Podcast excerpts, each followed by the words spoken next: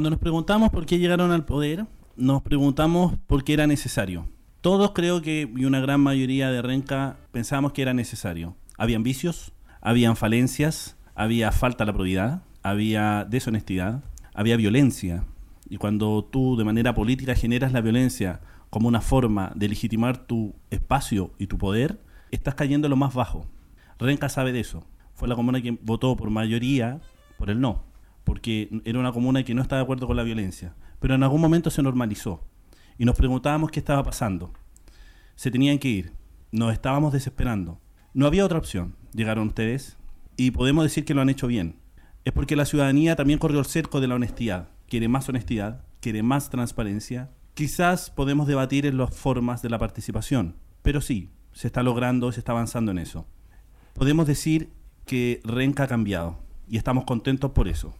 Pero lo ocurrido hace unos días atrás en la cena hacia los dirigentes por el Día del Dirigente Social en los buenos muchachos, y, y lo voy a volver a repetir, en los buenos muchachos, es peligrosa esta relación, porque no queremos un bolsón de votos para una administración de turno. No es eso lo que estamos apostando.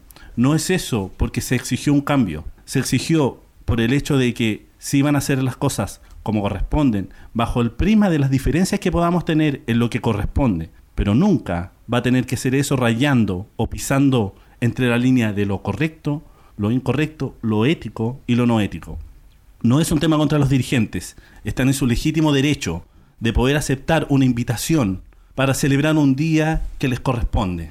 No ese es el problema. Tiene que ver con los recursos, tiene que ver con las relaciones de confianza a un año de elecciones, tiene que ver, por sobre todas las cosas, por el lugar, por la forma, porque no nos olvidemos que Vicky Barahona cuando hizo, cuando gana su segunda alcaldía con más de un 70% de aprobación, lo hizo en ese mismo lugar con casi mil dirigentes o mil personas que adherían a sus posturas.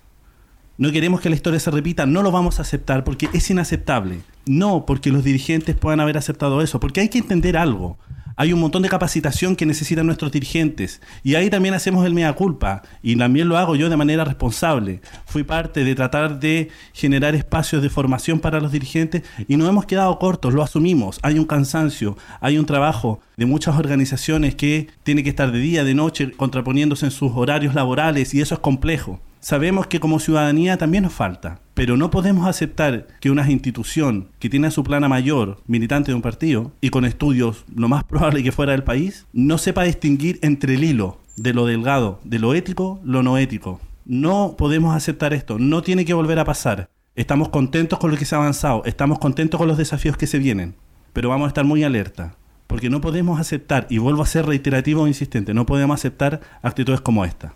Esto es Reencantando a, la Ciudadanía y estamos en un nuevo programa.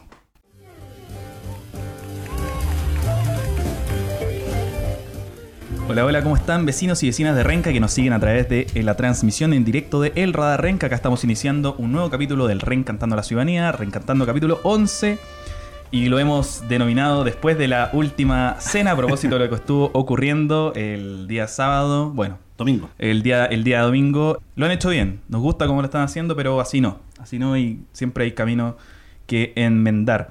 Hoy estaremos conversando también, no solamente sobre la contingencia, ya estaremos revisando las noticias de la semana, sino que también nos visita Iskra Calderón, el ex concejal de Renca, eh, y estaremos conversando con él no solamente de su proyecto para cambiar el nombre de la calle Dorsal a su, a su nombre original, del nombre que tiene actualmente, todos lo conocemos. Así que estaremos conversando con él en, un, ratito más, pero primero vamos a revisar la contingencia de la semana junto con César Améstica. Lectura de noticias. Vamos a una pequeña lectura de noticias, por supuesto. Esto es Reencantando la Ciudadanía. César, y como siempre, con voto de la democracia cristiana nuevamente, se aprobó la reforma tributaria. ¿Qué significa esto? ¿Puede explicarnos? La reforma tributaria, bueno, primero hay que decir que anoche en el, debate que se genera, uno de los más largos en la vuelta a la democracia, sobre un proyecto de ley, uno de los más largos se dio al día de ayer con eh, la reforma de la reforma, a la reforma tributaria. Por ende, hay dos cosas que, que, indicar y que rescatar. Una es que el proyecto vuelve a, generar esto de la reintegración tributaria que divide posiciones entre el oficialismo y la oposición y los, y los categoriza. Eh, la bancada del Frente Amplio hablaba como eh, nuevamente se está beneficiando a los súper ricos, mientras eh, la democracia cristiana y el- el- el oficialismo hablaba de creación de nuevos empleos y de levantar la economía. Además, eh, esto un, al- algo que es un jaque, ¿ah? es bastante eh, interesante y yo creo que a los usuarios les va a interesar, que es la integración digital. Y la integración digital dice que todas las empresas digitales que estén funcionando en la red van a tener que pagar impuestos con esta reforma tributaria. Pero... ¿Qué el- significa eso para el, para el común de nosotros que tenemos? eh, Puede ser que lo pague la empresa directamente, pero lo que ha- habla el, el ministro de Hacienda es que el mecanismo que quiere estudiar el gobierno es a través del IVA. Por ende, que lo va a tener que pagar es el usuario. Empresas como, por ejemplo, Netflix, Spotify y la mayoría de, De los eh, servicios de los que servicios que, tú consumes a través de, la- eh, de Internet. tú decías que ese costo se va a pasar al usuario. Si es a través del IVA, se traspasa directamente al usuario, pero el usuario va a tener que pagar un monto adicional por el tema de, eh, de, de- de este impuesto. Eh, y si es el impuesto directamente a, a través de las mismas empresas digitales, van a tener que hacer el pago ellos directamente.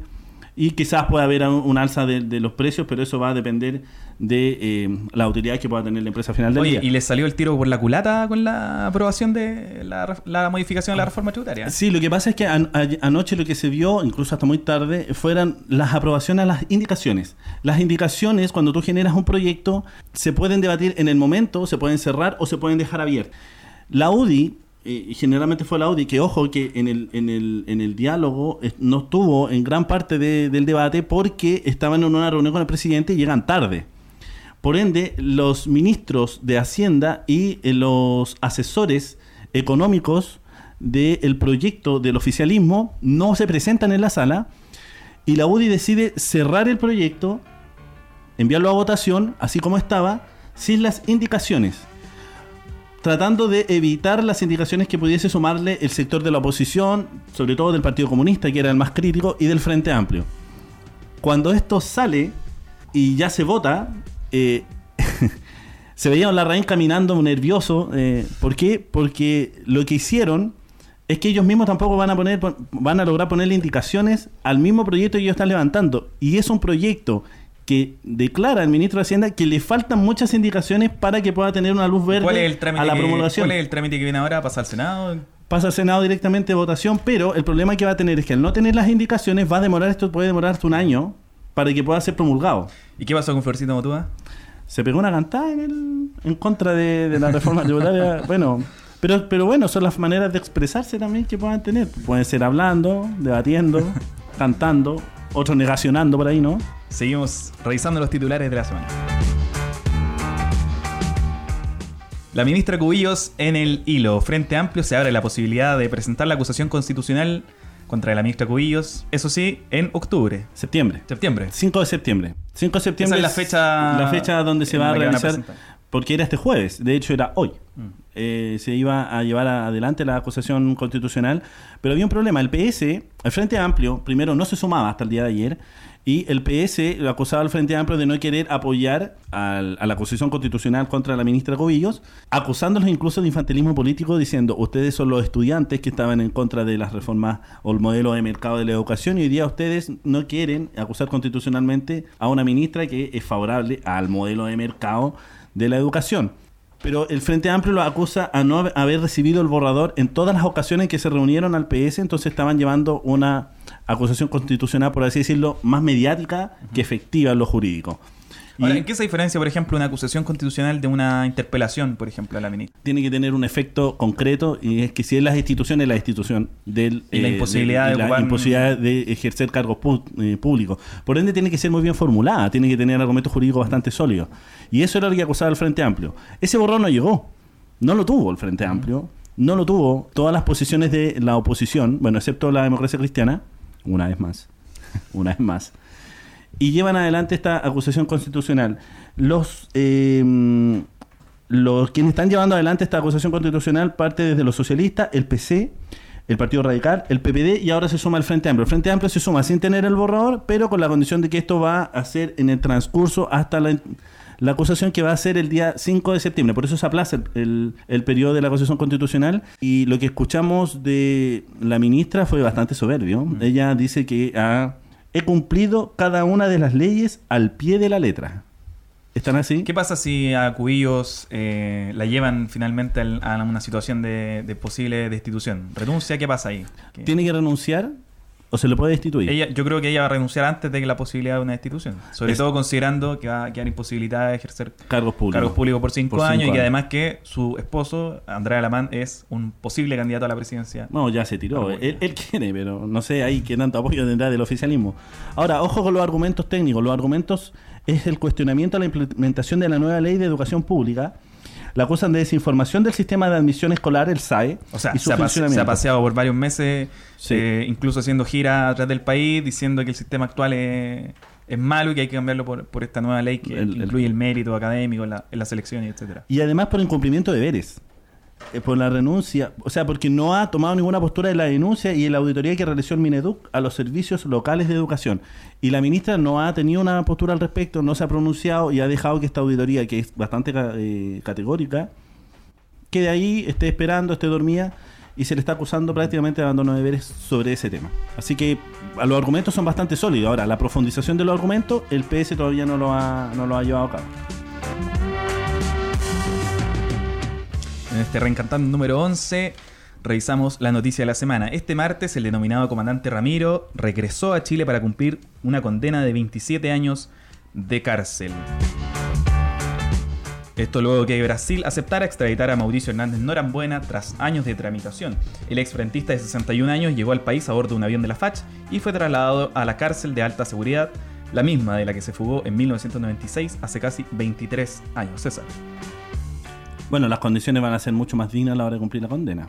¿Cuáles eran las condiciones que tenía él? a- Él estuvo como en Brasil? 15 años en una celda de aislamiento en, en una prisión federal en, en Brasil, que es una celda de castigo en el fondo por, por, la, por la magnitud del crimen que había cometido y por, y por lo que había por lo que había sido encarcelado allá. Por lo menos va a estar más cerca de su familia, va a estar en su país. Va a tener Eh, derecho a visita. va a tener derecho a visita, efectivamente. Ahora, la, la situación que se ha planteado es que por tratado de, digamos, de, de miembro asociado al Mercosur, eh, él no puede salir de Brasil extraditado y luego venir a cumplir una cadena perpetua y por tanto lo que se ha planteado es que él cumpla los 10 años que le faltaban para salir en Brasil. A- aún así, el ministro de Justicia, Hernán Larraín, ha señalado que están en la posición de que tiene que cumplir 27 años, que 27 son los que faltaban en, en- en Chile por cumplir. Eh, en el tiempo en que él fue encarcelado, la condena era de 20 años la máxima, la, la cadena perpetua, ahora son 40, eh, y que por tanto le faltaban estos, estos años por cumplir. Desde la UDI, ellos primaron el hecho de que comandante Ramiro siguiera en la, en la cárcel, independiente si fueran 5, 10 o 20 años, y aparentemente lo habrían conversado Jacqueline Barriselberg, que lo dejó entrever ahí, con la familia de Jaime Guzmán, Mm. que es justamente el ex senador asesinado.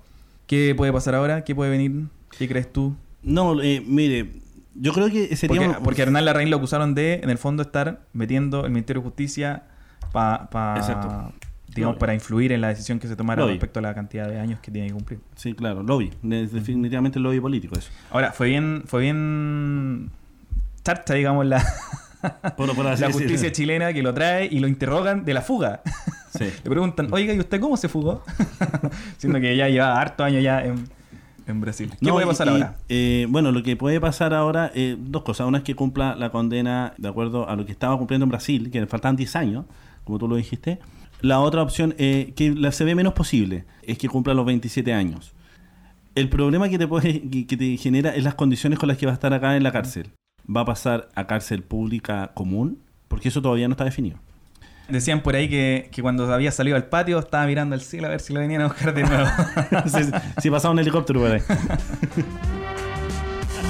y el que también estaba mirando al cielo y hoy parece que se va para el otro lado es Bernardino Piñera. ¿Qué pasó esta semana con el presidente y su defensa corporativa de los 103 años tiene Bernardino Piñera. Y no olvidemos que fue uno, eh, uno de los sacerdotes que fue activo en la visita de Juan Pablo II. Incluso fue, el- fue el organizador. ¿no? el organizador y, quien denunció mucho las movilizaciones y las manifestaciones que hubo de la contraparte en ese tiempo por el tema de derechos humanos y habló los, los acusó de no eh, estar en contra de la unidad. Bueno, cuando estáis solicitando unidad o quieres unidad de un pueblo, para eso tiene que haber justicia primero. Difícil que hubiese habido mientras era una dictadura, entonces. Pero independientemente de eso, Juan Rojas de la agrupación de laicos de La Serena pide que el Vaticano se pronuncie y que también la justicia civil se pronuncie. Porque ahí hay un tema, po. Hay, hay dos Es que, estados. claro, no es- tampoco es una acusación que esté ejecutoriada o una condena. Lo que hay es el anuncio de que el Vaticano va a investigar Sí. a Bernardino Piñera por los hechos acaecidos hace más Bueno, de 50 años. Bueno, sí, el, el Vaticano se pronuncia y va a, a- a hacer el proceso de investigación, lo cual puede demorar. Pero los laicos de La Serena acusan o, o interpelan al Ministerio de Justicia, es decir, bueno, ¿y qué va a pasar en el ámbito de la justicia civil? Esta persona va a tener eh, una acusación, se va a llevar adelante un y proceso de y investigación. ya hemos visto en casos no similares visto nada que la, condena que hace la iglesia en el fondo es a una vida de retiro, Sí. eh, a irse a un monasterio a rezar con a la rezar por mucho tiempo. Bueno, y que, y que no, no repara de alguna forma. Pero Aquí hay dos cosas que, que, que- que ver. Pero ¿qué va a pasar con el Estado chileno? Con el Estado laico. ¿Qué va a hacer? ¿Cómo se va a pronunciar? ¿Va a llevar adelante un proceso? Porque el sobrino, primero el presidente, dice que le cuesta creer una acusación de hace 50 años. Y él mismo, él mismo estaba, bueno, hay una foto circulando en las redes sociales sobre el tema de la imprescriptibilidad de los delitos de abuso Contra menores. contra menores y en general por el tiempo. El mismo presidente lo, lo anunció hace dos semanas. Y además que no es el tema, en rigor, por- porque él parte desde la negación del hecho o del posible hecho. Y eso es un problema que un jefe de Estado lo haga. El, el ministro de Salud, Jaime Mañalich, se manda un tuit que dice: ¿Y usted le cree al cuento del tío? Negando totalmente la posibilidad de que alguien. No, y ojo que Chadwick, eh, sobrino también del También. involucrado, o sea, estamos hablando aquí que el ministerio, el ministro del Interior y el presidente de la República son sobrinos del acusado o, de, o- o- o de la persona que hoy día está siendo posiblemente investigado, dice que él, se, él cree fielmente en las palabras del presidente en que niega prácticamente, porque lo que hace Piñera de cierta manera es negar el hecho o cuestionarlo, y cuando tú lo cuestionas hay un toque de negación en eso. Hace poco, Bernardino Piñera fue homenajeado justamente en la moneda por su familia, eran hartos, Sí. por su labor dentro de la Iglesia Católica. Y justamente esta semana, eh, Sebastián Piñera sale a hacer una defensa categórica de, de su, de su tío obispo emérito de La Serena. ¿Le pegarán la encuesta? ¿Sentirán el golpe? ¿Habrá un- una distancia del mundo político con lo que pueda hacer la figura de Bernardino Piñera y su asociación con el presidente? Bueno, la vocera de gobierno eh, trata de tapar esto con tierra po, y, y, lo lleva a qué arena, a la arena política y a quienes están hoy día en tela de juicio. Desatando supuesto- también un- por- un por- conflicto también con el Partido Claro, con el. Partido Socialista. Eh, cuando habla del Partido Socialista con estos hechos de corrupción y narcotráfico. Ahora, la vocera de gobierno está para hacer juicios políticos personales en su rol de vocera Mm. de gobierno. Ahí hay un tema que hay que analizar bastante interesante. ¿Por qué? Porque podemos entender que Pancho Vidal, cuando era vocero de gobierno, se mandaba frases po, y se mandaba solo. Muchas veces hablaba a título personal. Pero Cecilia Pérez no lo hace. Y cuando lo hace, que parece que lo hace, generalmente es una orden dada. Gente del mostrador hoy día en, en la mañana hablaba en los medios de comunicación, decía, fue una orden de Piñera, que ellos tenían información que aludía que era información de, de Piñera mismo, que le decía a Cecilia Pérez, lánzate esto, desviemos el tema, y finalmente, de cierta manera trataron de hacerlo. El PS día fue categórico, eh, le solicita disculpas públicas a la, a la vocera, e incluso al presidente. Oye, noticias breves. La ex ministra Mariana Elwin y la ex senadora Soledad Alvear anunciaron la creación de un espacio de coordinación entre progresismo con progreso y comunidad de movimientos, sus movimientos políticos respectivos. Esta nueva alianza política busca instalar, según sus impulsoras, un nuevo centro político frente a las llamadas experiencias fallidas de izquierda y derecha. ¿Cuánto pesan Mariana Elwin y Soledad Alvear a día de hoy? Es como el tecito de la Vicky y la Gaby, ¿no? Es como esas conversaciones. No sé, no quiero opinar más. Oye, ahora, Mariana Elwin y Soledad Alvear, la última elección que ganaron fue, haber sido en el Más año de 20 años. 99, Más de 20 2004. años. En el caso de Mariana Elwin, más de 20 años. Mariana Elwin, en la postura que ya tiene, donde tiene tribuna abierta en un canal, Mm. donde eh, fue capaz de quebrar a la democracia cristiana, lo hace netamente con la influencia del apellido. Porque ella, peso político específico como persona, no tiene. Muy poco. No, no tiene.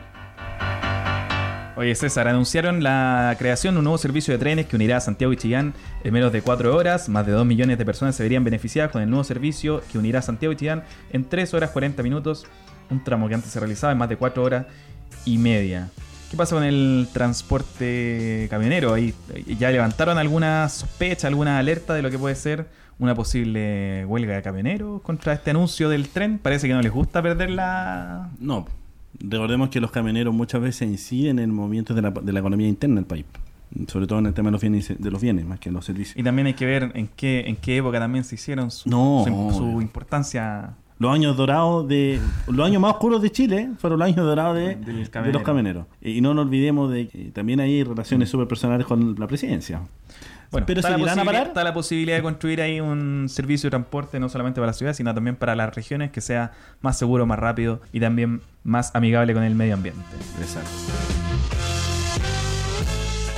Y a propósito de medio ambiente, la región metropolitana, el, Ministerio de Agricultura acató la- el llamado que hizo la Intendencia y decretó la emergencia hídrica para 17 comunas de la región metropolitana. ¿Qué significa esto en la práctica? Que le van a pasar recursos a los pequeños agricultores y ganaderos de la región debido a la sequía. Hoy hizo harto calor. ¿Qué pasa? Se nos adelantó el verano a agosto. Bueno, pero pregúntale a Bolsonaro. Y a propósito de Bolsonaro, incendios en Brasil, en la Amazonía. No, y Bolsonaro desatado le echa la culpa a, A las la- mismas ONG que, están, ONG que están, que están denunciando su falta de políticas públicas sobre Mm. el tema de la Amazonía y lo acusa yo directamente de eh, generar los incendios sin ningún asco. Incluso lo echa al azar. Dice, ¿qué podría hacer yo como presidente? Bueno, cuidar el espacio. Evo Morales ya trajo el supertanker, viene camino Sí. a Bolivia. No, le dijo supertanque. Supertanque. Pero eh, Evo Morales sí, eh, contrató el supertanker y va a hacer... Eh, ¿Ir y Luchín irá a aparecer? Ir a aparecer el amigo. Bueno, el gobierno chileno prometió su apoyo al, a Brasil, ojo, le prometió No. el apoyo a Bolsonaro, no, Sí. no a Bolivia ni a No, a Perú, que Bolivia también. están Hoy día, hoy en la tarde habló el presidente Piñera y... ¿Y les prometió el apoyo? no, eh, ofreció. Ya. Pero de ahí no... no ahí ¿Qué tanto tendremos para tiró- ofrecer, tiró, tiró, pero tiró, eh, Piñera tiró el, eh, la, la, la patada en la canilla, como en jerga futbolística. Dijo, todo va a depender de las voluntades que tenga el presidente porque saben, sabemos que no me quiere mucho. No sé si es personal este tema o es bueno personalizarlo. Y hablando de medio ambiente, esta semana tenemos un evento acá en el Cerro de Renca. Sí, se nos viene un, un evento de... un- son 2.000 árboles. Una forestación de 2.000 árboles eh, el sábado de- desde la mañana. Ujú. Eh, y esto es un proyecto que es mucho más largo. O sea, parte ahora con 2.000 árboles, pero es un- una apuesta a 30.000 árboles de aquí a diciembre. A propósito de lo que viene la COP25. Y obviamente Renca, en este, y ojo que eh, hoy día los canales de televisión eh, alabaron esta apuesta del alcalde Claudio Castro y eh, este proyecto de la reforestación del Cerro Renca. Además, que esto es un proceso más largo que es el parque el parque Cerros de Renca, la reestructuración del parque Cerro de Renca con un proyecto que es a más, a más largo plazo. En este caso, el alcalde se anota un buen poroto ahí y la administración municipal también, pero bueno, ya lo habíamos dicho. Vamos a estar atentos. Oye, seguimos haciendo Reencantando a la Ciudadanía, capítulo 11, después de la última cena se llama este capítulo. Y estamos regalando un libro, como siempre, en el Reencantando a la Ciudadanía, con la ayuda, por supuesto, de El Radar Renca, muy preocupado de la cultura y de la, la expansión de la literatura para todos los renquinos. Tenemos este libro, Lector se busca, ahí lo estamos presentando, para todos aquellos que estén compartiendo y comentando en este Reencantando. Van a poder participar en el sorteo para ganarse este libro de Lector se busca. Y nosotros vamos a hacer una pequeña pausa comercial y ya estaremos de vuelta para conversar con Iskra Calderón, concejal de Renca del Partido Comunista. Vamos a estar conversando no solamente de su proyecto de modificación del nombre de la calle Dorsal, eh, sino que también de otras cosas de la contingencia y demás. Interesante va a estar esta conversación.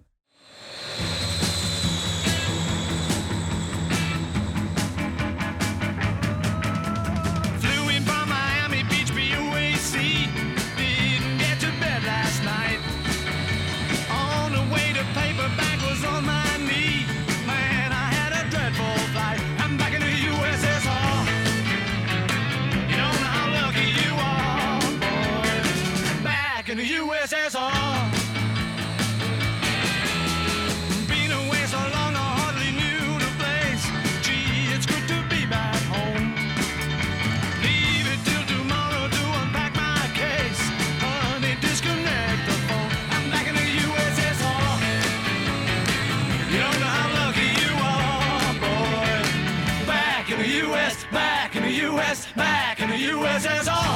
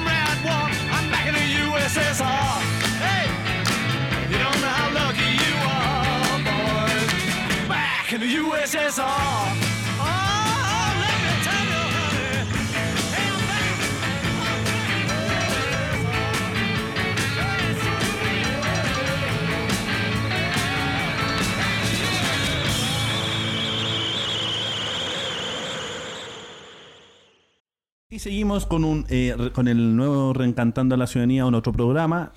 Saludos a la Oye, gente que nos está viendo por streaming. Estamos eh, de vuelta en este Reencantando después de esa pausa musical. Y hoy tenemos a Iskra Calderón, 28 años, concejal desde el año 2016. El concejal más joven de la historia reciente de la comuna, Partido Comunista, vecino de la población Primero de Mayo, estudiante de Sociología. ¿Va a la reelección o no? Eh, por ahora el partido estaría llevándome a la reelección. En cualquier caso, eh, nos sorprendió cuando fue electo, no solamente por su juventud, sino que también por la, una cara relativamente novedosa para el panorama político comunal. Pero sí sorprendió porque el PC ya tenía una concejala, eh, iba como carta fuerte, y iba, por así decirlo, en el arrastre y termina saliendo Isla Calderón como concejal y no fue una sorpresa para varios, ¿no? ¿Cómo ha sido tu gestión como concejal, si tuvieras que autoevaluarte a día de hoy? Eh, bueno, no, no, no na- nadie nace siendo concejal partiendo por eso. Eh, pero sí, efectivamente, nosotros, bueno, hemos ido aprendiendo en esto, en estos ya tres años, hemos logrado ir aprendiendo cómo, cómo funciona el, el consejo en sí mismo. Yo creo que también lo que me ha ayudado es que hoy día estoy presidiendo la, la- la Comisión de Gestión Municipal, donde se tocan justamente muchos temas que tienen que ver con lo que es la gestión misma. Entonces eso también nos ha ido eh, fogueando un poco en, en lo que es el desarrollo del, del- del consejo mismo. Volviendo un poco a lo que estábamos conversando antes, eh, ¿estuviste en la famosa cena? Eh, no, no, no fui- ¿Decisión, ¿Decisión de labores o decisión personal? Decisión personal más que nada. Eh, bueno, que no estoy muy de acuerdo con... Nunca estuve de acuerdo con, con la administración pasada. eh, y creí que esta instancia, eh, lamentablemente, era replicar eh, prácticamente lo, lo- lo que hacía, en este caso, la, la señora. Entonces, creí que no, no era consecuente conmigo mismo eh, asistir a esta, a esta actividad. Y por lo mismo me, me arresté y, bueno, justifiqué también mi, mi ausencia. ¿Crees que es un paso en falso de la administración actual? creo que tuvo una pequeña caída esa decisión. Esa decisión producto de que, claro, o sea, sería como replicar justamente la- la- las prácticas que tuvo la exalcaldesa. Pero bueno, yo solamente me quedaba con, con, con mi opinión personal en ese sentido y poder restarme y ser consecuente con, con mi postura. Esta semana eh, fue extraditado al país Mauricio Hernández Norambuena, alias el comandante Ramiro, eh, ex frentista. ¿Tenía alguna relación previa al- a lo que fue la- el retorno a la democracia, ¿cierto? Con, con tu partido. ¿Cuál es la valoración que haces tú o tu partido respecto a la figura de, de él? Bueno, yo soy militante del Partido Comunista y siempre eh, bueno, yo soy bien crítico con, con- con algunos personajes que se han destacado desde el partido. En este caso, eh, Mauricio, yo tengo ciertas aprensiones con, con- con el personaje de, de- de Mauricio a propósito de su opinión pública también, que igual nos ha tirado a nosotros en, cier- en, cierto, en cierto sentido. No, o sea, contento en el sentido de que pueda estar acá en, en- en- en su país por lo demás, donde luchó también justamente para volver a una democracia, donde teníamos una dictadura, donde consecuentemente también estuvo trabajando y fue parte del- del- de, de los equipos que también en cierto modo dirigían y tenían más experiencia en, en- en aquel, en aquel brazo armado del Mm. Partido Comunista. Bueno, símbolo de los tiempos también en su momento fue Eh, Las circunstancias. también. las circunstancias Claro. que llevaron Decisiones. a esto. Oye, estuviste bastante activo en las redes sociales respecto a lo que está pasando en la Amazonía. Ya lo estábamos eh, adelantando acá. Varias críticas a la figura de Bolsonaro, en particular por su gestión durante la emergencia. Y hablando de Bolsonaro, ¿cómo es tu visión de lo que está pasando en América Latina con este tipo de personaje? ¿Se puede replicar en Chile? ¿Cómo lo ves tú? ¿Cómo se plantea? Yo, yo creo que tenemos, en Chile tenemos un Bolsonaro. Eh, lamentable-. Claro, ¿Tú, claro. tú crees eso? Yo creo, yo creo justamente que el personaje eh, que más se asimila a Bolsonaro desde, desde lo que es la derecha más radical, por así decirlo, es, es José Antonio Cast. Lo cual lo encuentro muy peligroso para la para el país en sí mismo. O sea, eh, justamente el partido de José Antonio Cast acá en Chile está convocando a marcha antimigrantes. pues, Entonces, ¿hasta dónde llega su capacidad de- de ser ser humano de estos sujetos, producto de que, eh, o sea, nosotros tenemos que tener cierta empatía también con, con los demás seres humanos, sea por su color, sea vecino de un país o no. eh, somos todos eh, habitantes de este planeta, pues ese es el tema. Claro. Eh, y específicamente con el tema de la Amazonía, sí, efectivamente he estado muy dándole harto en las redes sociales, porque igual yo, bueno, yo sigo algunos, algunos medios internacionales, en este caso Telesur o RT, donde efectivamente me voy comunicando, o sea, me voy informando de lo que está pasando en la geopolítica también. Claro. Y que por lo demás los medios, los medios más abiertos de acá de, de- de nuestro país no, no son capaces tampoco de transparentar la información. Entonces, en función de aquello, yo busco otros medios en los cuales informarme y efectivamente venía ya informándome hace rato con respecto a, a- a este incendio. Estuvimos, estuve justamente comunicando y ahora ya está, ya está en boga, por suerte ya por lo menos se está sabiendo de lo que está ocurriendo, porque esto viene desde hace 17 días atrás más o Sí. menos. Entonces, lo que está, yo cumplo por lo menos de tratar de transmitir también la información. Oye, hablando de Telesur, eh, no, no podemos pasar por alto el caso venezolano. ¿Cuál es tu visión personal de lo que está ocurriendo allá? ¿Cuál es tu...? O sea, adhieres a la, a, a la, a la opinión de, de- general del Partido Comunista en apoyo a el, el presidente de Venezuela. Sí, sí, completamente.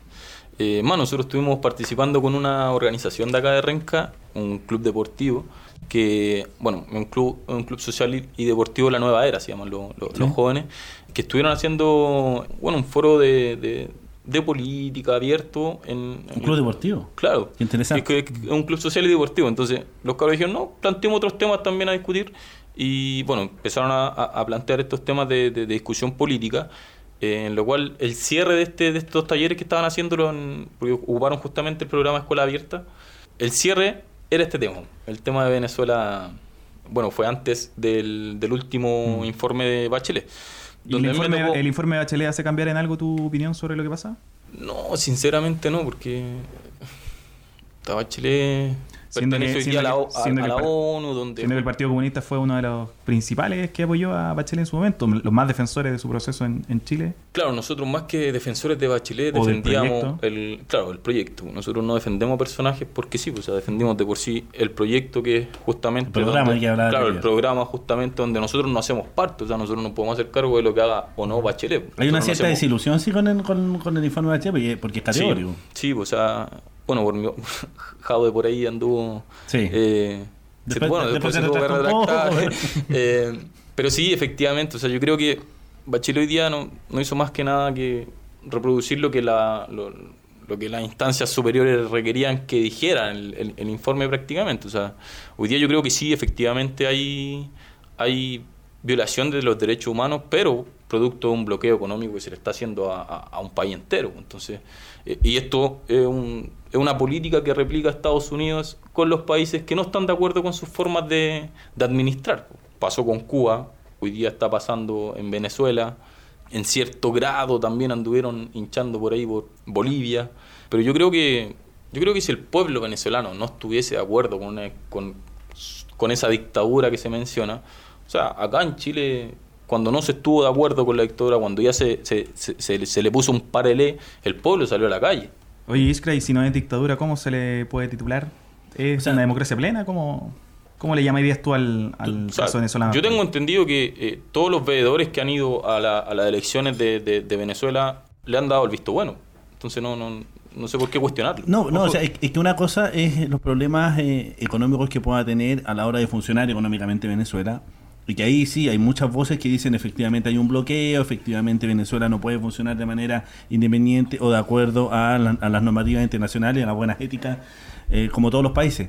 Pero también se le acusa de eh, violación a los derechos humanos con, con- Claro. con venezolanos, se le acusa de encarcelamiento. Claro, hay detalle ahí también, porque por ejemplo, eh, eso no, no, esas acusaciones no son directamente desde el gobierno, sino que grupos paramilitares, por así decirlo, eh, cercanos a, a la administración. Pero en el caso de Chile, ese, eh, Pinochet y, y la Claro, dictadura militar Que- Chile que- que Venezuela no- serían los colectivos. que no habían abus- eh, eh, negado Claro, pero en, en este caso era desde, desde una central de inteligencia del En Estado. este caso serían los colectivos. Sí, eso es verdad. O sea, eso es lo que se estaba acusando, por parte de colectivos.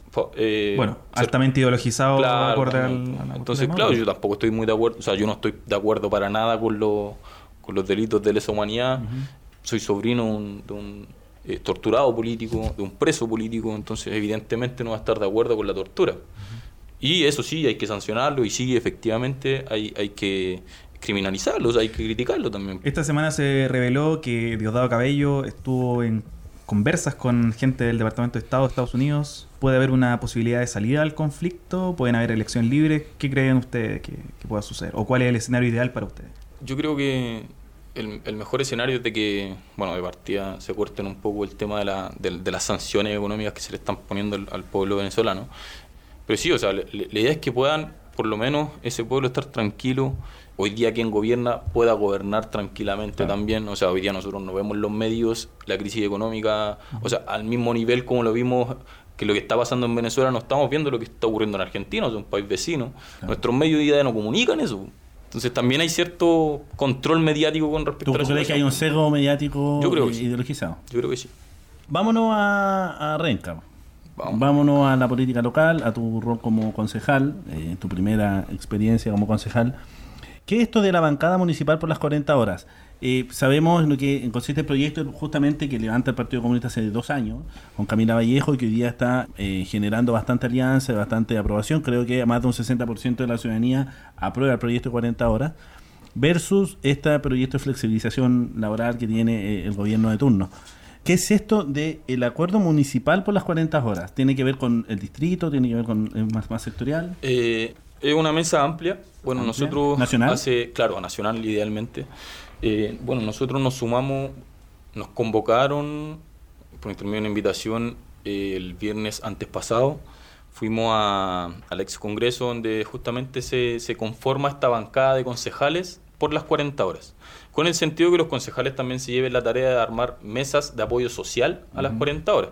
Para darle una bajada más, bueno, como cuenta adelante, para socializar también el tema, eh, aterrizarlo y que tenga, tenga un realce también desde la ciudadanía. O sea, podemos ver que en la encuesta sí efectivamente ha tenido una buena aprobación el proyecto, que por lo demás, también como te lo comentaba, es solamente la modificación horaria. O sea, nada más que bajar de 45 a 40 horas. Eso No, es lo único que se está pidiendo. Pero el gobierno lo acusa prácticamente de intransigente. Claro. De que prácticamente quieren modificar todo el sistema laboral. Claro, y simplemente, o sea, y por lo mismo dicen que, son, que, que- que el, que el proyecto es muy rígido, o sea, ¿por qué esas 45 nomás y por qué no flexibilizamos y todo el cuento? O sea, eso es lo que, esa es la postura del gobierno. La salida alternativa. Claro, claro, la salida alternativa. Son- no, pues aquí son bajar de 45 a 40 horas y se mantiene todo igual. Eso, eso es lo que se está planteando. Y bueno, como, como lo mencionaba, nosotros tenemos hoy día la tarea, por lo menos en la comuna, y quiero aprovechar la instancia de poder convocar también a las organizaciones sociales, eh, sindicatos del área privada, Bien. todos de por sí, o sea, aquí somos todos trabajadores. La idea es que eh, se pueda conformar esta mesa de apoyo social a las 40 horas. Nosotros habíamos ya más o menos tirado una fecha de, de convocatoria donde puedan llegar todos y poder conversar, plantear el tema, presentar el proyecto también y empezar a masificar y a transparentar la información con la ciudadanía, producto de que el, el go- el gobierno y el control mediático también en Claro. cierto modo van aportillando Y, este tam- y proyecto. también tiene que ver con que este proyecto de Camila Vallejo y, y de Carol Cariola, y firmado también copatrocinado con otros diputados, en la ciudadanía el detalle se conoce poco. Claro. Ha habido un. Lo que tenemos hoy día son encuestas que dicen que hay un amplio apoyo popular, pero no se han realizado, por ejemplo, marchas en apoyo a los 40 horas. No, No, no se han realizado, eh, digamos, una instancia de Cabildos coordinación, abiertos, discusiones discusión nacional. Entonces, a eso ha apuntado la mesa. Justamente, el sentido es poder aterrizarlo y socializar el tema y que el poblador, que es justamente el trabajador, quien se va a ver beneficiado directamente por este proyecto, saca parte también del, del- Bueno, hoy día en la mañana estuve conversando, o sea, hoy día en la tarde estuve conversando a propósito de lo que es la participación. Esto es una instancia justamente de participación donde la sociedad se debería hacer cargo también de ciertos temas o apoyar ciertos temas que van en, en- apoyo de, de, su día a día y de su desarrollo personal. La jornada laboral, justamente el sentido es poder darle mejor calidad de vida a- al trabajador. Oye, y en Renca, ¿cómo está la participación? ¿Cómo la evalúas los canales existentes? ¿Te parecen suficientes? ¿Falta un poco? ¿Cómo lo ves? Sí, yo creo que si hay participación, creo que debería haber mucha más participación también. Bueno, nosotros también, desde el Consejo, por ejemplo, lo que planteamos hoy día en cierto, bueno, el presupuesto participativo, Mm. eh, hoy día nosotros lo que, lo que intentamos hacer es, por lo menos, ya lo, ya lo pusimos en discusión en Consejo, poder aumentar el presupuesto. Debido a que, por ejemplo, no sé, pues yo a propósito de participación, yo consulté cuántas eran las organizaciones que hoy día se verían, se veían beneficiadas de los proyectos de este proyecto participativo, o sea, perdón, de este proyecto de, lo- de los fondos concursables. Pero Pregunté más o menos cuál- cuánto el promedio de organizaciones que se ven beneficiadas de aquello. Me dijeron que con el cálculo que me dieron eran como menos de, mucho menos de la mitad de las organizaciones sociales hoy día están adquiriendo ese, es- ese- esos beneficios, por así decirlo. Pero quiero ir más allá en la pregunta. Justamente eres del Partido Comunista y, yo creo que así eh, quiero plantear quiero plantear esta pregunta. Una cosa es, es beneficiar a las organizaciones sociales con presupuesto, con Claro. mayor posibilidad de financiamiento para su requerimiento. Pero tú crees que las decisiones comunales tienen que pasar también por las decisiones de la organización. Ejemplo, ¿estás a favor de plebiscitar ciertas temáticas en Renca? El alcalde la otra vez nos dijo que ciertas cosas sí, pero ciertas cosas no. Entonces, ¿est- ¿estás de acuerdo con eh, generar mayores canales de, ejemplo, plebiscitar Sí, en Renca? todo el rato. ¿Cómo qué? Porque una cosa es los juegos artificiales que se van a plebiscitar, pero estamos, estamos teniendo un plan regulador, un plan de desarrollo comunal. O sea, yo creo que sí, o sea, evidentemente eh, nosotros lo que buscamos es ampliar más aún la participación. Nosotros hoy día, hoy día a propósito de, lo que comentaba de, la visita a la radio, justamente nosotros estamos en el pilar más bajo de lo que es participación. ¿Por qué? Porque nuestra democracia es una democracia simple nomás, pues, donde se votan cada cuatro años y nos olvidamos de, los votantes, nos olvidamos de nuestros representantes y los representantes nos, se olvidan del votante. Entonces, eh, todo ese todo ese tramo de, espacio donde eh, no, no se sabe de qué lo que está haciendo, justamente eso es una escasez de, de- participación. Pues entonces, eh, una escasez de- es una ausencia justamente de la preocupación por parte de la ciudadanía y la preocupación por parte del representante.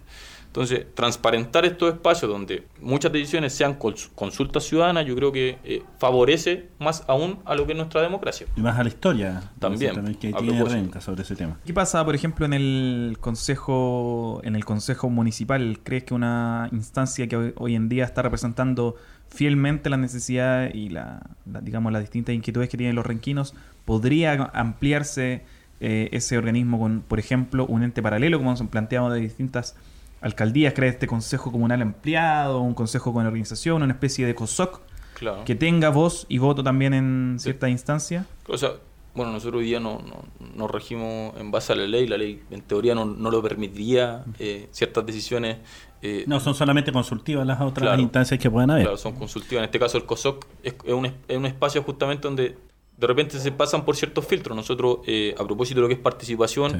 bueno, el trabajo, una uno de los ejes de trabajo de nosotros desde la concejalía es el, el trabajo de la memoria histórica, la recuperación de la memoria histórica de la comuna. Por ejemplo, si el COSOC se hubiese opuesto a recuperar el nombre de la, de la población Luis Emilio Recabarren, jodimos. Habría no, pasado- no- no hay Claro, cambio. No hay posibilidad. Entonces, el COSOC igual tiene cierto, eh, cierto, ciertas instancias de decisión, eh, las cuales, claro, o sea, sí. ¿Y de quién es preocupación del COSOC? Es de la ciudadanía, o sea, la participación tiene que ver con ello también, pues de cuántas organizaciones o cuántas juntas de vecinos también se preocupan por disputar ese espacio o por eh, llegar a, a esa instancia. Y hablando del Consejo Municipal, así netamente las relaciones en el Consejo Municipal, ¿cómo es tu relación con la oposición? Hoy día tenemos, eh, en el papel deberían ser tres, pero parece que hay otros tres funcionando y no de acuerdo a la lógica más o menos que sea. ¿Cómo es tu relación en este caso, no sé, con, con Víctor Barahona, Nora Contreras, la Eh, señora Irasoki? Claro. Bueno, yo con eh, María Luisa Irazoki, por ejemplo, en este caso, eh, no tengo no tengo conflicto, no, no porque ella igual no sé si es que tendrá militancia, o sea, yo, yo tengo entendido que no tiene Ella fue militancia. independiente por fue RN. independiente Claro, por, no tiene- por la UDI. Perdón, por la UDI, sí. En la práctica no se ha mostrado tan... tan- No, no, o sea, se, ha- se ha Tan mostrado dogmática. más, más, favor- más favorable a lo que son eh, la, la decisión El en de pos del renquino, por así decirlo. Eh, con Víctor no hablo nunca. Eh, ahora hace poco ya casi como que nos- ya nos cortamos el saludo, entre comillas. Y yo creo que eso fue producto de un- un- un- una última rosca que hubo en un consejo en, eh, en terreno. No me acuerdo el tema, pero como que nos anduvimos eh, agarrando los dos. Ah, fue a propósito del tema de los cierres de los colegios. Sí. Y desde ahí como que se cortó hasta el saludo. Yo, yo no me preocupo en realidad, pero uno por, for- por un tema de formalidad, eh, saluda a todos, pero pasan esas cosas. y con Nora también, o sea, más que nada la, la relación de, de concejales. Yo tampoco puedo estar haciéndole así como... ¿Qué opinión tienes de Virginia Fuentealba, que ha sido eh, en el papel, debiese haber sido una parte del Consejo Municipal eh, en apoyo a las, a las a todas las políticas que está llevando adelante la alcaldía, el consejo, pero ha sido la voz más disidente que han tenido ustedes dentro. ¿Cómo es tu relación con ella? ¿Tú la ves como una oposición o la ves netamente como una voz crítica dentro del sector? Yo creo que, no sé si oposición, yo creo que sería un- una voz crítica dentro del Consejo. Eh, de vez en cuando sí tiene sus posturas medio, me- medio opositoras, pero no, no creo que sea más allá que de una postura crítica eh, eh, y bien vigilante también a lo, que, a lo que ocurre en el Consejo. Yo creo que es parte de sus funciones también y, y está bien. Pues. Si le tuviésemos que poner nota a la actual administración municipal, de la que en cierta forma también eres eh, parte o- Claro. o, apoyas, digamos, la- los distintos contenidos, ¿qué nota le ponemos? De uno a cuánto. ¿De 1 a 7? Uno a siete yo le pondría un 5 quizás. ¿Qué falta para llegar? O sea, yo creo que falta justamente más instancias de participación. Yo creo que igual estamos al debe con ciertos sectores de la comuna, como por ejemplo lo que es el sector del Valle Zapa, que es un sector muy precarizado. Eh, hay un atlas que sale desde el Mi- Ministerio de Desarrollo Social, justamente donde se marcan las zonas donde eh, hay mayor precarización de la población. Y nosotros en Renca tenemos dos zonas con alta precarización.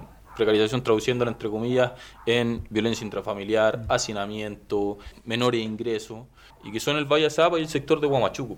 Entonces yo creo que donde estamos un poco al debe eh, es justamente en el sector de Focalizar- Valle Zapa. focalizar un poco Focalizar más un el poco el trabajo quizá en ese sector que está ha estado siempre eh, aislado eh, y por lo mismo también se producen aquellos, aquellos problemas. Entonces yo creo que ahí hay cosas donde hay que ma- más, o menos hincar el diente. Conversamos ahora un poco sobre tu proyecto que has estado llevando adelante estas últimas semanas y que tiene que ver con el cambio de nombre de la avenida Jaime Guzmán. Uf, A recuperar el nombre por... me, me digo algo así como... Sí, sentí que me hablaban. Por su, por su nombre, por su nombre eh, original que es Avenida Dorsal. Claro. Eh, claro. ¿En qué está eso? ¿Cómo- ¿Es una, una idea que nace de tu concejalía o de, de los otros concejales? ¿Cómo va? Claro, mire, bueno, yo que ando con la cuenta pública que hicimos desde la concejalía, Una cuenta pública como concejal. como concejal. Eh, bueno, nosotros como concejales no estamos obligados por ley a hacer cuentas públicas, pero sí como Partido Comunista creemos que es importante transparentar los espacios de representación y que la población sepa lo que hace su representante. Entonces, en función de aquello, nosotros hacemos una cuenta pública. Esta fue la hice el año pasado, como más o menos en noviembre, por ahí. Entonces, por ejemplo, aquí hay cosas que ya que también hemos logrado avanzar. Eh, una de las cosas es lo que es el trabajo eh, de recuperación de la memoria histórica en la comuna. Donde, por ejemplo, nosotros acá, uno de los primeros puntos sale justamente de solicitud de cambio de nombre de la calle Jaime Guzmán. Eso nosotros lo hicimos dentro de los primeros consejos desde que asumimos. Eh, que fue uno de los, bueno, como les dije, fue uno de los compromisos que nosotros hicimos desde la concejalía, que es la recuperación de la memoria histórica, recuperar ciertos nombres de poblaciones, como lo mencioné antes. Bueno, también está acá la recuperación del nombre eh, de la población Luis Emilio Recabarren. que formalmente estaba reconocida por, por el municipio como población Pedro Aguirre Cerda. L- Por lo demás, le cambiaron también nombres a calles de esa población, con, con un sesgo más que nada político y con un sentido también, pues esto se, se cambió en dictadura. Oye, y a día de hoy es, es saludable tener una población que se llame Vicky Aragona, por ejemplo. ¿Renca? No, yo creo que también eh, es parte de, de- de lo que, bueno, eso también tiene que nacer de parte de la población. población. Nosotros, por- yo, por ejemplo, instalé en consejo a solicitud de la población Luis Emilio Recabarren, de parte de los vecinos, solicitaron justamente de qué manera se les reconocía eh, con su nombre histórico. Entonces, en función de aquello, nosotros fuimos con la Junta de Vecinos, instalamos el tema en la mesa, se discutió en el COSOC después, logró pasar todos los, todos los, todos los vistos que tenía que pasar hasta que ya formalmente hoy día es la población Luis Emilio Recabarren. Junto con ello también he, he estado tratando de hacer, de poner en el discurso también, eh, por ejemplo, en este caso la población Primero de Mayo. La población Primero de Mayo todos la conocen como la Guamachuco. Son Chuco uno. Uno. Claro, la Guamachuco 1. Que un nombre asociado a una victoria militar. Claro, Sí, sí. claro. Y, y, bueno, y con ciertos también prejuicios. es- ese nombre trae también cierto, cierto Cierto grado de prejuicio, sí. Entonces, eh, yo de pequeño, mi abuelo me decía, no, no es la Guamachuco, es la primero de mayo. Entonces a mí siempre se me quedó con que es la población primero de mayo. Ahora, esa junta de vecinos sí está reconocida como población primero de mayo, que por lo demás nace de una toma de terreno. Pero socialmente, eh, en el discurso se le dice, se le sigue siguiendo Guamachuco. Entonces yo, por ejemplo, dentro, en cualquier instancia donde, en las instancias municipales donde veo que, o escucho que se le menciona como Guamachuco, le pongo el paralelo sobre la misma. Y les digo, no, pues esa población se llama primero de mayo. Eh, en, o sea, en memoria también de los pobladores que se sacrificaron y se tomaron esos terrenos. El nombre. Claro. Eh, Se viene un proyecto de reforestación este 24 de agosto. Eh, eh, es uno de los grandes hitos que tiene el alcalde de nuestra comuna. Ujú. En este ámbito, ustedes se la juegan, porque ustedes están en un pacto aparte, ustedes formaron una nueva alianza para las concejalías. En esta, Es un acuerdo para- Sí, un acuerdo programático, pero para las concejalías. ¿Se la juegan por levantar un candidato o se la juegan por eh, apoyar a una segunda elección o candidatura del alcalde Claudio Castro? Eh, bueno, nosotros siempre esperamos la decisión de los acuerdos, en este caso de nuestras direcciones, eh, pero por ahora nosotros no tendríamos la intención de disputar, eh, El espacio del... claro, El premio mayor. claro, la, la- la El alcaldía, por así decirlo. Eh, no, nosotros nuestro enfoque es poder mantener la concejalía y ojalá sumar otro concejal más al consejo municipal. Eh, por ahora no, no- no- nos quedamos con eso, porque estamos justamente eh, tratando de hacer gestión desde la concejalía, aprendiendo también, y sería ideal para nosotros eh, poder tener un concejal más. Lo que sí está levantando es una candidatura a gobernación regional.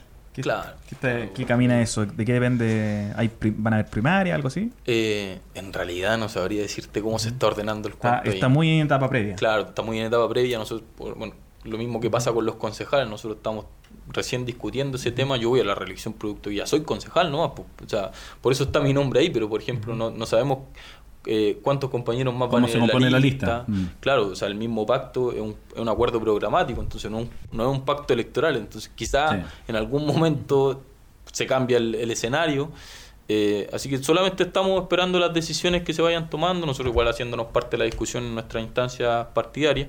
Eh, pero eso, o sea, por, por mientras estamos esperando que las- las direcciones eh, vayan tomando los acuerdos que, que nos convengan también como partido. Estamos conversando con Iskra Calderón cuando ya son las Un cuarto para un las cuarto 10. para las 10 de la noche. Y recuerden que todos aquellos que están compartiendo y comentando pueden participar en el sorteo de Lector Se Busca, que ahí el Radar Renca, muy amable, le va a presentar en cámara. Recuerden que este capítulo también lo van a poder estar eh, escuchando después en nuestro podcast en Spotify. Oye, Iskra, volviendo al tema de el- este cambio de, de nombre a la calle Jaime Guzmán, ¿cuándo se puso este, este nombre a la, a la calle? ¿Qué, qué argumentos se escribieron para, para colocarle Jaime Guzmán a la, a la avenida? Bueno, yo tengo entendido que eh, fue para el tiempo del alcalde Caballero. Eh, y esto nace así como Del alcalde Caballero. Sí, yo tengo entendido que nace así como eh, en función de... ¿Especie de acuerdo? Claro, así como de acuerdo, porque pusieron tres nombres. Pusieron eh, a la Panamericana, Eduardo Frey. a Dorsal le pusieron Jaime Guzmán, Y a la la Costanera, eh, Salvador Allende. Allende. Entonces así fue, fue como un acuerdo, ya salimos de la, llegamos a la democracia y todo el cuento. Bastante salomónico. Claro. Ahora nos terminamos jodiendo a nosotros porque nos pusieron al medio de, de la de comuna. una de las avenidas más pri- Claro, principales la de, avenida de principal. Nos pusieron ese nombre, entonces. Es como iglesia han puesto Domingo Santa María. claro. Oye, y por ejemplo, la- el nombre de Eduardo Frey no causa ningún tipo de suspicacia u otro nombre de la comuna o solamente hoy el proyecto es cambiar Jaime Guzmán.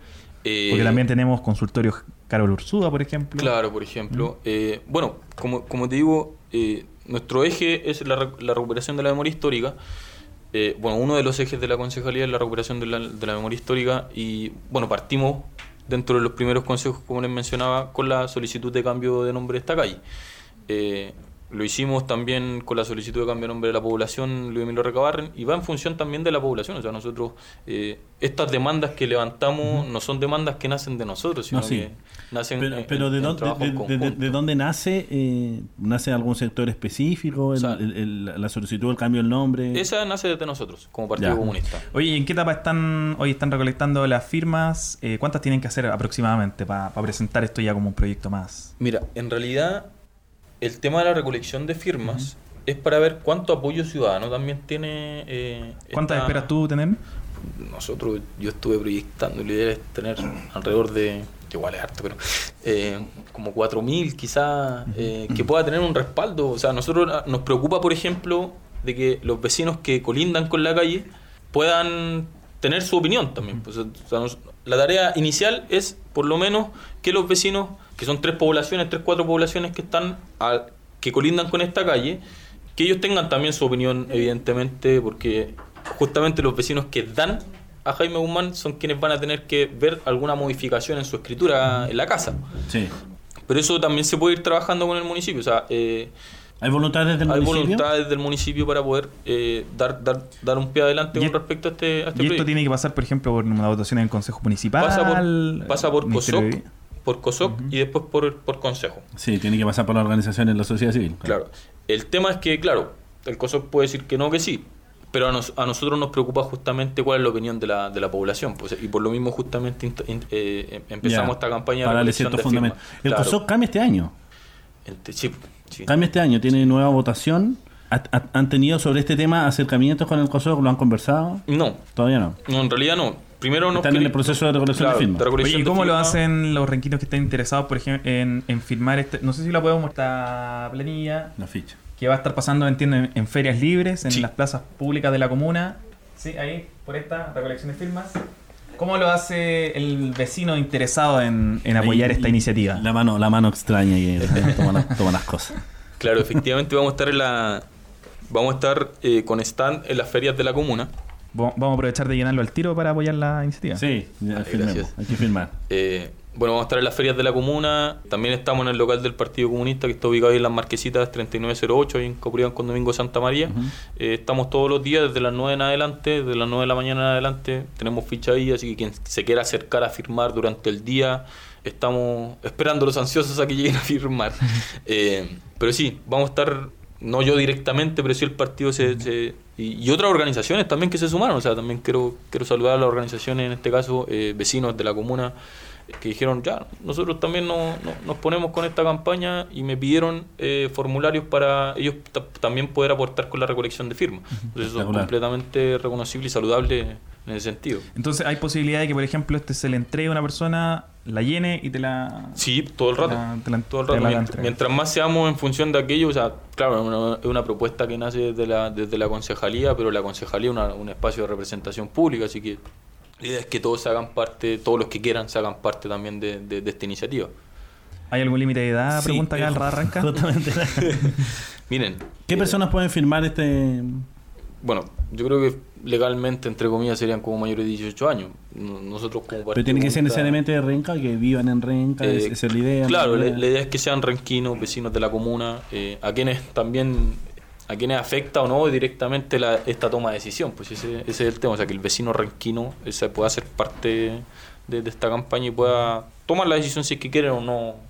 ¿Cómo te pueden contactar para poder hacerlo esto? No sé, las personas que quieran contactarte vía online, que quieran hacer la firma, puede ser a lo mejor vía online. ¿Existe esa posibilidad? ¿Dónde te pueden encontrar aparte de, no sé, la Plaza Renca, las ferias libres, no sé, en algún, algún espacio en particular? Bueno, nosotros por nosotros como concejales no tenemos eh, oficinas todavía, todavía no tenemos oficinas, eh, pero sí tenemos... Pero ningún concejal tiene no, oficina. yo sí tengo oficina, porque nosotros tenemos local de, de partido. Dentro de, la- de las dependencias municipales No de, la municipalidad, no- los concejales no tienen oficina. Ahora No te toca firmar. Eh, Sí. Claro, y entre comillas yo me veo favorecido porque tenemos local partidario, entonces nosotros ahí logramos habilitar una oficina para la concejalía, donde estamos atendiendo, como lo dije, desde las 9 de la mañana en adelante, nosotros estamos fijos en el local, si no estoy yo, está Diego Guzmán, que es el asistente de la concejalía, y bueno, por las redes sociales nosotros no- nos ubican desde, desde Facebook, es cosa de poner mi nombre igual, no, no es tan, no es tan común, así que se, se encuentra rápido, y o sea no habíamos considerado la idea de hacer una recolección de firmas Online. online. Hay una idea. buena idea. Oye, Iskra, y para terminar, ¿dónde está el foco? Así tiene, ¿Cuáles son tus tres ejes de aquí a, a la, a la elección el, el próximo año? ¿Dónde va a estar el, el énfasis, el acento en tu gestión como concejal? Bueno, nosotros seguimos uno de los ejes, como, como te mencionaba, el- uno de los ejes principales el trabajo con la memoria histórica. También trabajamos con la coordinadora de derechos humanos, estamos viendo la posibilidad de poder, de poder instalar también un, vamos a tener aquí pronto. un memorial aquí en, en, en Renca. También en el área, bueno, yo soy joven, eh, hago deporte eh, y soy también, bueno, no soy el concejal del deporte, pero sí trato por lo menos de, de- de ir instalando también en consejo la, el, el uso de los espacios municipales, estos espacios públicos que son para los jóvenes por lo demás y que son la instancia entre Está comillas de interesante el dibujo y la bicicleta con la y el martillo. Claro, claro. Entonces, bueno, yo trato de trasladarme aquí en la comuna, por lo menos en los espacios más céntricos en bicicleta, para, bueno, es un medio de transporte súper rápido, entre comillas, Sí. eh, poco incómodo, uno de repente termina transpirado, pero es parte de- de- de- del traslado. Claro, eh, pero sí, o sea, nosotros por lo menos tratamos de promover el uso de la bicicleta y también tratamos de promover la, la- la instalación de ciclovía en la comuna, porque esa es otra de las cosas que nosotros también instalamos como, como eje de trabajo de la concejalía. ¿Por qué? Porque considero, bueno, me he trasladado también en bicicleta acá en la comuna y no hay espacio, no hay... O sea, uno tiene que andar bien, bien, bien, bien pendiente cuando se Sí, traslada. en bastante arriesgado andar dentro de la comuna porque tienes la posibilidad de trasladarte hacia otros lados por la por el otro lado del río Claro, que está en la, tenemos la, la 42K. 42K. Eh, pero acá dentro de la comuna no, o sea, uno tiene que andar entre medio de las micros, entre medio de los autos, y es muy riesgoso. He tenido casos de vecinos que se me han acercado, vecinas, que se me han acercado y que quedan pinchados allá en, en, en Brasil, por producto del cerro. Entonces quedan pinchados y de allá se, tienen- se han tenido que ir caminando hasta, hasta otra punta de Renca. pues. Entonces, sí, efectivamente, yo lo que estaba promoviendo más que el uso de la bicicleta urbana, o sea, de movilidad urbana, era un que los trabajadores tuvieran una seguridad para poder trasladarse a sus espacios de trabajo en bicicleta. Yo estuve promoviendo el tema de poder instalar una bicicleta en, en el sector de dorsal. Disculpa, tomando en cuenta que Renca es una de las comunas que más gasta en trasladarse a sus trabajos. Claro. Y tenemos una inmensidad de ciclistas que trabajan acá en la comuna también, que no tienen su, su, su espacio seguro para poder trasladarse. Claro. Y en función de aquello, justamente, bueno, estábamos planteando poder hacer una ciclovía de, de- que conectara la plaza y el sector eh, poniente del donde está justamente el sector industrial de acá de la Mm. comuna y hacia el sector oriente también de la comuna donde también hay harto traslado de justamente por dorsal transita harto ciclista no tienen ciclovía tienen que andar, claro y tienen que andar o por la vereda o por Claro. o por la calle Y es entonces, peligroso. y es peligroso Oye, a donde también desemboca la avenida dorsal es en Recoleta. A propósito, ¿tienes candidato presidencial? Eh, no ¿Será el de Recoleta? Debo serte sincero, yo soy muy cuadrado con mi partido. Eh, el partido todavía no toma una decisión. Sí, yo creo que hay cartas interesantes por parte del partido eh, para disputar. ¿Cartas eh, o carta? Cartas, yo creo que hay cartas. No sé, por ejemplo, a mí me agrada mucho el nombre de. No sé si será. Si corresponderá dar nombre. Eh, Ya, pero ya la, ya la Ya, tiraste. ya, ya. Falta el nombre, pero, ¿no? Claro, yo tengo como dos nombres entre comillas. Que uno, por un lado, es Daniel Javi, creo que es un excelente eh, alcalde. Ha dado el ejemplo justamente en, en lo que es la promoción de iniciativas innovadoras, por lo demás, eh, y que en cierto grado eh, rompen con, con cierta, eh, ciertas barreras que uno como ciudadano también se pone. pues, O sea, logra desde La idea un de cambiar Chile desde las municipalidades. Claro, o sea, logra desde un municipio holgar un poco la canasta familiar con el Y tema de la, replicado en muchas comunas. Claro, o sea, a con el tema de la óptica, claro, la farmacia, justamente lo que lleva a poder reducir un poco los gastos de la familia. Eh, y eso es tremendo, o sea, es cosa de ver la, la, la diferencia de precio y uno se da cuenta de inmediato Sí. que la familia sí efectivamente se ve favorecida por estos proyectos. ¿Y el otro? El otro, eh, a mí me agrada mucho políticamente Carmen Gert. Políticamente. Carmen. Creo que. No, y aparte que es una histórica del Partido Comunista, tiene Claro. una historia con el tema de derechos humanos, una, una de las defensoras más grandes de derechos humanos. Bueno, se pasa agarrando con el Frente Amplio Claro. cada dos meses. Pero me, me agrada su, su, su postura política de la compañera Carmen, como también la de Daniel. Para mí serían así como las cartas Pero a la Muy espera de lo que diga, lo que diga las direcciones del partido. eh, espera lo que diga el colectivo. Bueno, Iskra, queremos agradecerte por haber estado tan tarde esta noche ya con nosotros en este Reencantando la Ciudadanía, capítulo 11. Después de la última cena, espero que no, esta no sea la última conversa que tengamos acá. Esperemos que sí sea la última cena. Oye, agradecidos por, por haber venido. Muchas gracias a ustedes por la invitación. Y recuerden, ya vamos a estar llenando la, la ficha para poder realizar este cambio de nombre Jaime Guzmán por Avenida Dorsal. Me- Adelante. O sea, debo agregar que igual Te, ya... te iba a decir, ¿y quieres agregar algo? Eh, no, o sea, a propósito de lo que es la, la recolección, claro, es una iniciativa que nace desde la, desde la concejalía, pero hoy día también los demás concejales han ido aportando con respecto a este tema. Bueno, por ahí salieron así como algunos nombres para ponerle, yo les dije, "Da, personalmente no creo que sea favorable instalar nombres, porque yo también puedo dar nombres de otros lados. Claro. Eh, no sé, o Gladys Marín o Víctor Jara, que son como nombres populares que se han discutido en otro, en otro Claro, espacio. no vaya después a salirte la posición. Claro, pues, entonces, eh, en vez de enfrascarnos en esa discusión, que fue lo que yo planteé, en vez de enfrascarnos en la sí. discusión por el nombre, qué nombre nuevo se le pone, recuperemos el nombre que tenía la, la Claro. calle. Y que también hay un tema también histórico ahí. Sí, a propósito de ello. Entonces, Yo me quedo solamente con bueno el apoyo por parte de, de- de algunos concejales, como también idealmente que, que- que esta, esta recolección de firmas nos dé el apoyo necesario para, para que a la hora que vengan los, los otros concejales o en algún momento se, se quiera cuestionar también esta decisión, se vea que efectivamente tiene un respaldo ciudadano esta iniciativa. No, y además que Dorsal es, una, es un nombre bastante neutro para una calle. No le dan tantas ronchas como ponerle Claro. U otro nombre. O Hugo Chávez. Oye, Iskra, nuevamente agradecerte por, por haber estado con nosotros y nos vamos con algo de música. Un saludo a toda la gente que nos está siguiendo en las redes sociales, a toda la gente que nos está viendo por el streaming y recuerden que en unos días más esto va a estar en podcast en Spotify. Nos vamos. Muchas Hasta la gracias. próxima semana. también. Hasta la próxima semana. Chao.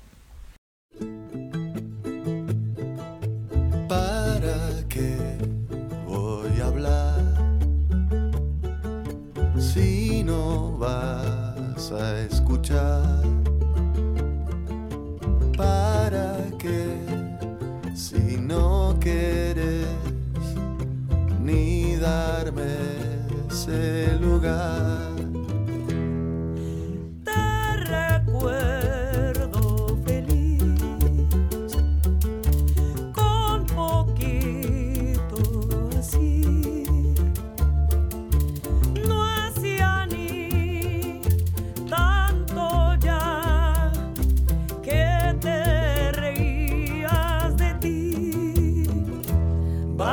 tierra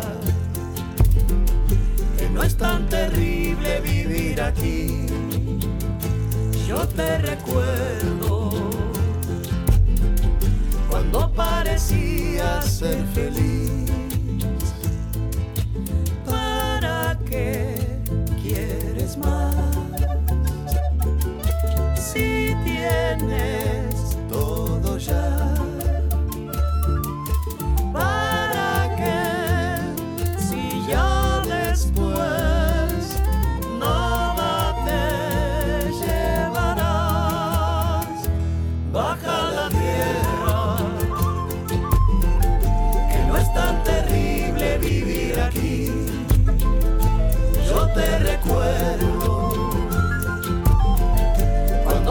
decía ser feliz baja la tierra. Que no es tan terrible vivir aquí. Yo te recuerdo cuando parecía